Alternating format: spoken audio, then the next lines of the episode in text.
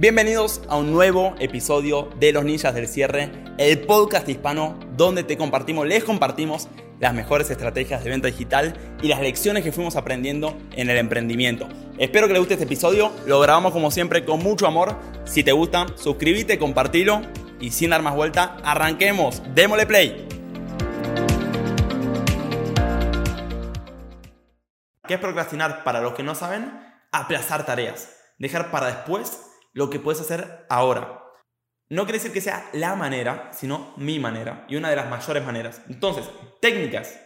Técnicas. Número uno, de las más potentes, es tomar riesgos. ¿Qué es tomar riesgos? Es tomar riesgos tanto con tu dinero, vaciar tu cuenta, sacarte la liquidez que tengas. De las mejores formas que conozco para dejar de procrastinar es no tener mucha liquidez no tener mucho dinero en la cuenta. Esto es algo que yo aprendí de Gran Cardón. Muy importante. Stay broke, le dice él. Mantenete en la quiebra. No tengas dinero. Dice Gran Cardón, una de las mayores herramientas que construyeron mi éxito, bolsillos vacíos. Tener los bolsillos vacíos.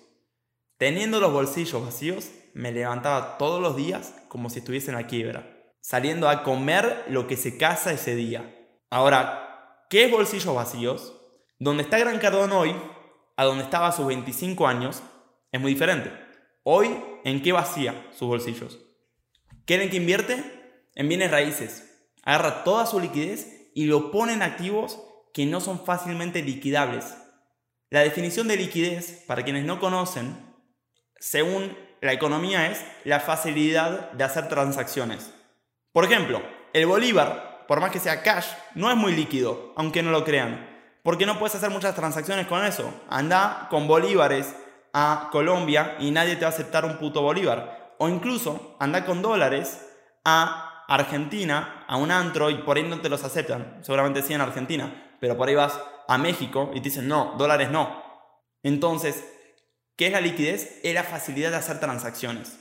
Es que tan fácil ese activo lo puedes convertir, lo puedes transar. Entonces, el consejo de Gran Cardón es no tengas dinero líquido, dinero que puedes transactar. ¿Por qué? Porque vos vas a tener que comer, vas a tener que vivir, vas a tener que hacer un montón de cosas y vas a tener que traer nuevo ingreso. Entonces, en vez de estoquearte o administrar el dinero que ya tenés, traes nuevo dinero, nueva sangre a tu empresa, a tu negocio, a tu persona, nuevos ingresos. Entonces, forma número uno para no procrastinar es el consejo de Gran Cardón, mantenerse en la quiebra, vaciar sus colchones de liquidez. Como les decía antes, ¿en qué vaciarlos? Bueno, depende tu punto en el proceso. Gran Cardón recomienda, que lo hemos oído mucho, que cuando estás arrancando inviertas todo en tu persona. Cursos, programas, libros, viajes, conferencias, experiencias, etcétera, etcétera, etcétera. Una de las mejores formas de no procrastinar es no tener dinero líquido. Pregúntate, si últimamente estás como más cómodo o cómoda, más relajada, pregúntate o mira tu cuenta bancaria si de casualidad tenés mucho dinero. Si tenés mucho dinero, puede ser que eso esté causando justamente procrastinación. Forma número dos que yo hago para romper con la procrastinación, que es otro tipo de riesgo. Este es un riesgo más monetario, que es desprenderme dinero, volver a cero, tener que trabajar, tener que moverme. Forma número dos es poniendo en riesgo no mi dinero, sino mi reputación. Entonces, ¿qué poner en riesgo mi reputación? Es, por ejemplo, decir que un producto se lanza el 28 de noviembre y que se lo vamos a entregar. La mayoría de las personas, por ahí vos que me estás escuchando, no te animas a hacer ese tipo de promesas. Porque, ¿qué pasa si no llego? Estaría rompiendo, poniendo en riesgo mi reputación. Entonces va más lento, vas tranquilo, sin poner en riesgo tu reputación, pero para mí, poner en riesgo tu reputación es hasta más alto que poner en riesgo tu dinero. Ahora vos cuando decís, voy a poner, voy a lanzar este producto al mercado el 28 de noviembre, seguramente digas, uy, no vamos a llegar. No, no, 28 de noviembre no, aplacémoslo. No vamos a ese compromiso. ¿Por qué? Porque tu cerebro sabe que cuando digas eso, puta, ahora estás, tenés que cumplir y vas a tener que gastar mucha energía para poder hacer eso realidad. ¿Me siguen? Y no quiere gastar mucha energía. De hecho, es una máquina de supervivencia el cerebro. ¿Qué está buscando? Está buscando ahorrar energía. Por eso todo lo que le ahorra energía le da placer. Para mí más potente para dejar de procrastinar es poner en riesgo tu reputación. ¿Y qué es eso? Es prometer. hacer promesas que incluso digas, uy, puta, ¿las podremos cumplir? Porque si la promesa la puedes cumplir y sabes que cumplís tranquilo, no te va a hacer temor más rápido. Te vas a mover a la exacta misma velocidad que te estás moviendo ahora, ¿verdad mentira? Es como si ese trabajo te lo hago para el martes, tranquilo. Vos ya lo sabés, ya estás acostumbrado, no es un riesgo para vos. Ahora le decís, si ese software, ¿cuándo lo podemos tener? Para el martes lo tenemos. Y nunca hiciste un software que agaste. Pero te vas a mover, vas a buscar la solución. Entonces, formas, dejar de procrastinar. Número uno, poner en riesgo tu dinero, vaciar la cuenta. Número dos, más potente, es poner en riesgo tu reputación. Ahora, quien no quiera hacer eso, ok, pregúntese o cuestiónese qué grado de emprendedurismo tiene. Porque, por definición, el emprendimiento es poner dinero en riesgo para obtener un retorno monetario. Entonces, quien no quiera poner en riesgo su reputación está perfecto, me parece una buena idea, pero sepa que en la escala de emprendedor no está muy alto. Está por ahí a la mitad o tirando para abajo. Duele por ahí, duele, pero es la realidad. Número 3. ¿Cómo dejar de procrastinar? Es lo mismo que antes. Voy a decir exactamente lo mismo que antes, en otras palabras. Entonces, forma parte del punto 2. Una estrategia mía que yo hago es hacer que el marketing empuje al desarrollo. Sobre todo cuando estás lanzando productos. Hago que el marketing empuje al desarrollo. ¿Qué hago? El marketing empieza a decir que se vende el producto. Lo empieza a vender. Y ahora le dice a las personas que lo tienen que desarrollar, ya lo estamos vendiendo. Y ahora se tienen que mover los que están desarrollando. ¿Me siguen? Independientemente de cuál sea el producto. Si usted puede generar una preventa, puede empezar a promocionarlo, puede empezar a gritarle al mundo que en tal fecha se estrena. Mejor aún, puede empezar a tener preventas Tremendo. Mi objetivo este mes es en un producto que estamos desarrollando hacer 5 mil dólares en preventa. No tanto por el dinero, ¿eh? sino por apurar a todas las personas que están en desarrollo, que por ahí están tranquilas, creyendo que no hay apuro, y que el marketing le diga, lo estamos vendiendo. Y los desarrolladores que van a decir, no, no, no, no lo vendan, no vamos a llegar. Y el marketing le va a decir, ya lo estamos haciendo. ¿Qué hace? Le pone toda la presión a todo el equipo se van a concentrar más, vos te vas a concentrar más y vas a querer cumplir con esa promesa. Entonces, de hecho, podríamos hacer una práctica. Es un automatizador de ventas y mensajes por WhatsApp, diferente a cualquiera del mercado. Una persona te escribe con un mensaje predeterminado y una vez que entra ese mensaje, vos puedes hacer un montón de secuencias, igual que lo haces con los sistemas de mail, con ActiveCampaign. Le puedes generar un apodo. Entonces, cuando esta persona te escribe, lo puedes apodar. Puedes decir qué quiere decir eso. Pero ¿qué es eso? Que de ahí en adelante va a llamar a la persona por su nombre. ¿Cómo lo hace? Extrae el dato de WhatsApp y le hace un apodo. No le pone el nombre entero, pues yo en, en, en, WhatsApp tengo Teo Tinivelli. Le saca el Tinivelli y deja Teo. Entonces le genera un apodo para que de ahí en adelante le escriba Teo, Teo, Teo, Teo. Van a poder hacer audios mágicos donde, miren, una de las funciones va a ser esta. Ustedes van a Tener acá una lista de nombres. Pedro, María, Juan, más de 600 nombres que son los más comunes en habla hispana que ya los estudiamos. Ustedes van a ir y lo van a grabar. Van a apretar acá y van a decir hola Juan y queda grabado. Después van a decir hola Pedro, hola María, hola Fausto, hola Ramón y todo va quedando guardado. Después van acá y van a grabar cómo vas, cómo anda todo, cómo anda señorita, cómo va bro, cómo viene tu lunes, cómo viene tu martes. Y después van acá a grabar llamados a la acción. Juan, te quería avisar, hoy a la tarde a las 7 hacemos Zoom de entrenamiento de ventas. No quería dejar de avisarte, me encantaría por tenerte ahí. Te quería mandar este audio para invitarte, avísame. Si te dan los tiempos, te súper recomiendo estar, es a las 7. Si me haces el ok, te mando el link. Entonces, guardas tus mensajes estratégicos. ¿Y después qué haces? Acá armas un audio. El audio le puedes poner la, la variable que salude por el nombre, elegís la frase, bueno, que primero le diga por el nombre y después le diga cómo va todo. Y después le pones la invitación a la clase 5, o la invitación a X, o el descuento 2x1 si tenés un restaurante del viernes a la noche. Entonces esta persona automáticamente, habiendo sabido el nombre del programa, le va a mandar un audio con tu voz que va a decir, hola Teo, ¿cómo anda todo? Hey, te quería avisar, hoy, a la viernes, hoy al viernes, hoy viernes de 2x1 en el restaurante yo sé que sos cliente usual, no te quería dejar avisar. Si estás, te súper recomiendo venir. Te mando el 2x1 y te invitas a alguien. Pero volviendo atrás a cómo dejar de procrastinar, le dije, poner en riesgo su dinero, le dije poner en riesgo su reputación y otra forma de poner en riesgo su reputación es que el marketing empuje el desarrollo. Número 3 es empezar a volver a tener momentum de acción. ¿Está bien? Es incluso, aunque no lo crean, y aunque sea un poquito contraintuitivo, con lo que dije antes, yo creo que la vida está llena de hermosas contradicciones, incluso ser un poco más reactivo. De llega un mail, responder ese mail al instante. Tenés el plato roto, arreglar el plato. Tenés una factura, es como empezar a cerrar ciclos más rápido, ciclos más cortos más rápido. Saber que cada oportunidad de cerrar un ciclo es una oportunidad para volverte más sólido en tu toma de acción y de ejecución. Por ejemplo, el otro día yo incluso tuve que bajar a la reactividad.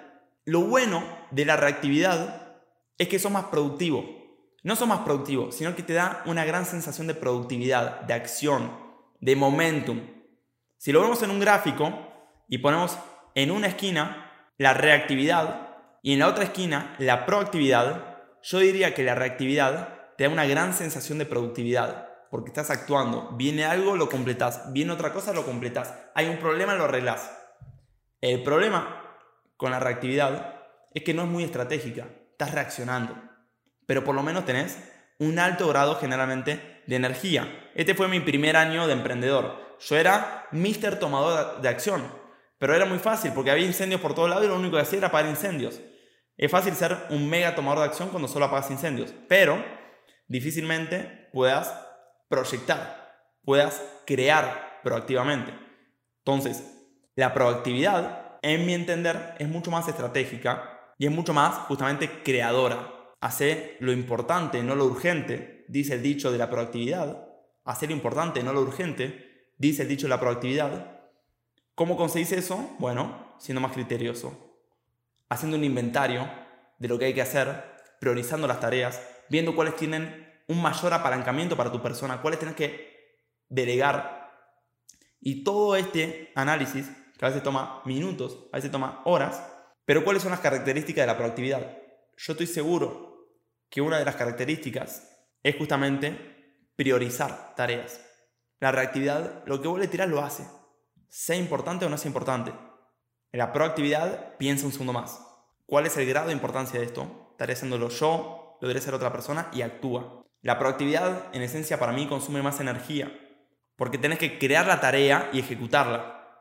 La reactividad, la tarea está dada, le viene la tarea y solo tenés que ejecutar. Por eso, en la reacción, para mí, es más fácil ejecutar, porque la tarea, la consigna ya te viene dada. En la proactividad tenés que crear la tarea, o como mínimo, jerarquizar una serie y una secuencia de tareas. Entonces consume el doble de energía. Entonces, uno de mis consejos, aunque parezca mentira, no para ustedes el consejo, sino para mí, y si a ustedes les sirve mejor, porque no quiero que nadie después venga diciendo, hice eso y no me funcionó, pero pruébenlo, es volverse un poquito más reactivos. Una de las cosas que me gusta hacer, personalmente por ahí, no es lo mejor, pero lo que a mí me funciona, es dar unos pasos atrás a la reactividad, por más precario y primitivo que parezca. Entonces, me voy a dar unos pasos atrás a la reactividad, tarea que me viene, tarea que la voy a completar, porque quiero ganar mi confianza ejecutora. Quiero recuperar cuando están muy procrastinadores. ¿Qué reactivo es? Ver una tarea, ver una oportunidad de completar una tarea y agarrarla, levantar esa oportunidad de completar una tarea lo más rápido posible. Como si fuese un músculo, como si estuvieses entrenando el músculo de la ejecución. Es mucho más fácil entrenar ese músculo cuando la tarea ya te viene dada que cuando vos tenés que crear la tarea. Puede ganar más momentum. Viene la tarea, la completo. Viene la tarea, la completo. Viene la tarea, la completo.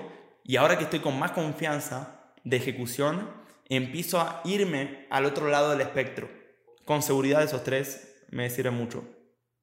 Y el cuarto, trabajar la consistencia, independientemente de qué consistencia sea. El cuarto tip para ser menos procrastinador, según Teo, es trabajar la consistencia independientemente de qué consistencia sea. ¿Qué quiere decir esto? Por ejemplo, yo me ducho con agua fría prácticamente siempre. Hace poco empecé a ducharme con agua caliente a la noche. Empecé a parar consistencia. Entonces después volví a la ducha fría, pero a la cuarta noche me tentaba darme una caliente. Básicamente, romper la consistencia. Entonces ahora estoy mucho más duro con esa consistencia, estoy mucho más sólido. Otra consistencia puede ser, tienen que ser suyas, no tienen que ser mías. Yo le doy ejemplos míos, ¿no? El ducharme con agua fría, el escribir mis metas a la mañana y a la noche, el salir a correr. No tienen que ser todas, pero volver a trabajar el músculo de la consistencia independientemente de qué consistencia sea. Y eso vuelve a darme confianza en mi capacidad de ser ejecutor y cumplir con lo que digo que voy a hacer. Y si pueden anunciar públicamente, volviendo al punto número 2, de poner en riesgo su reputación, si pueden anunciar públicamente que van a salir a correr durante los próximos 40 días a un amigo o en sus redes sociales, si es un amigo, si ese amigo vive con ustedes, o su hermano, su hermana, su papá, a su familia, alguien que, si ustedes fallan, sienten que, que baja su valor, mucho mejor. Porque la mayoría de las veces no queremos hacer este compromiso. Pero puedes arrancar con el compromiso, que es lo más fácil de hacer y lo más difícil. Lo más fácil porque no te cuesta energía. Le digo, yo vivo con Tino, ¿no? Vivimos juntos. Si le digo, Tino, mañana voy a salir a correr durante los próximos 30 días. Imagínense que no cumplo esos 30 días. ¿Cuál es el problema? ¿El problema es para mi salud? No, el problema es que me preocupa a mí que piense, puta, estoy bajo el liderazgo, entre comillas, de una persona que no puede cumplir lo que dice o que no puede completar lo que dice, pierde, empieza a perder fe en mi capacidad de ejecución. Eso es lo que hace ese compromiso. Entonces, cuatro tips, vaciar sus bolsillos, sacar esos colchones de liquidez. Este tómelo con cautela, porque a mí me ha pasado que como, como no sabía en dónde vaciar mi liquidez, la puse en cualquier lugar. Entonces, para ejecutar bien la primera, sepan sus prioridades. Por ejemplo, de inversión. Cosas que no me pueden fallar a mí es invertir en publicidad, casi nunca me falla. O invertir en libros, casi nunca me falla. Entonces, para ejecutar bien el primer punto, les recomiendo mi recomendación que tengan una lista clara de prioridades de en qué invierten ustedes. Una de las mías es publicidad. Muy difícil que yo pierda invirtiendo en publicidad. Muy difícil. Otra es en personas. Muy difícil que yo pierda invirtiendo en personas. En más gente en el equipo. Muy difícil creo que casi nunca hemos perdido realmente. Casi siempre la ganancia fue en exceso mucho mayor. Otra es, por ejemplo, en libros. Entonces yo sé cuál es mi lista de prioridades de des, de iliquidez. ¿Cuál es el problema de muchos? Se lo vi a Tino, incluso el año pasado, queriendo iliquidarse, entró en una cosa de Bitcoin y cripto que él ni entendía. A mí me pareció una estupidez, yo no entré y muy bien no le fue. Pero bueno, el punto es que ahí ya sepan cuáles son sus prioridades para que no metan el dinero en cualquier lado. Según Gran Cardón, prioridades, número uno, invertir en tu persona, número dos, en tu negocio, número tres, en bienes raíces. Van a empezar a volver a recuperar confianza en su capacidad de mantenerse y ejecutar. Esos fueron mis tips en cuanto a desprocrastinación. Espero que les sirva y que los ejecuten y los pongan a prueba. Si no les sirvan, los descarta. Si les sirven, le dan para adelante.